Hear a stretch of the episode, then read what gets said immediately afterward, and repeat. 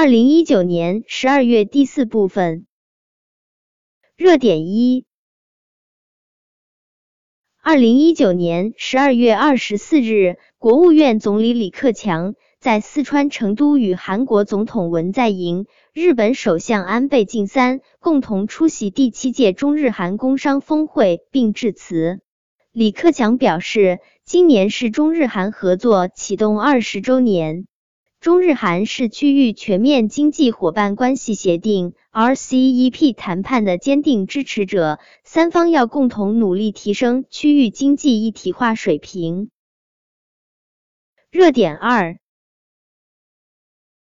二零一九年十二月二十日，美国总统特朗普签署《二零二零财年国防授权法案》。将太空认定为作战领域，批准设立美国第六大军种太空军。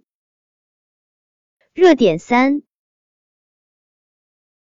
新华社东京十二月十四日电，中国首位航天员、中国载人航天工程副总设计师杨利伟与日本首位航天员、日本科学未来馆馆长毛利卫十四日在东京举行一场对话。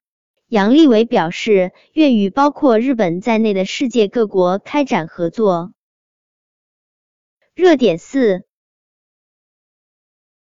新华社北京十二月二十日电，国家主席习近平十二月二十日与巴西总统博索纳罗互致贺电，祝贺中巴地球资源卫星零四 A 星发射成功。